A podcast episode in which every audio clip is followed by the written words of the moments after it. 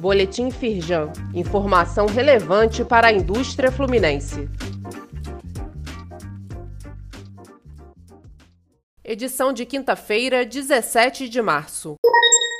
Firjan Serrana conversa com senadores do Rio sobre a situação de Petrópolis. O vice-presidente da Firjan Serrana, Walter Zanacoli, destacou a importância da visita dos parlamentares e ressaltou a necessidade de o governo federal e Congresso encontrarem mecanismos ágeis que possam auxiliar na recuperação socioeconômica da cidade.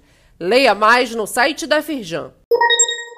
Firjan atua pela redução do custo da energia. Contribuições feitas pela federação ajudaram a minimizar o impacto da revisão tarifária da Light, aprovada pela ANEEL nesta semana. Também foram apresentados pleitos da indústria sobre o projeto de lei que estabelece as diretrizes para a modernização do setor elétrico e consequente diminuição dos custos. Saiba mais no site da Firjan.